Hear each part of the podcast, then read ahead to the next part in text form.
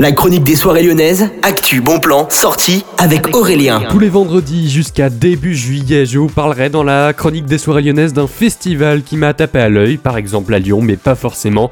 Et d'ailleurs, on commence aujourd'hui avec un festival qui aura lieu à Orléans. Vous le connaissez peut-être, c'est la cinquième édition de ce festival qui s'appelle le Cocorico Electro et c'est avec Vitalik, Etienne de Crécy, des comme ça par exemple, ou bien mettre ou bien même Bakerman, Vladimir Cauchemar, Joachim Pastor, Mala, Ujel et même Melcy vous attendront à ce festival au sud de Orléans.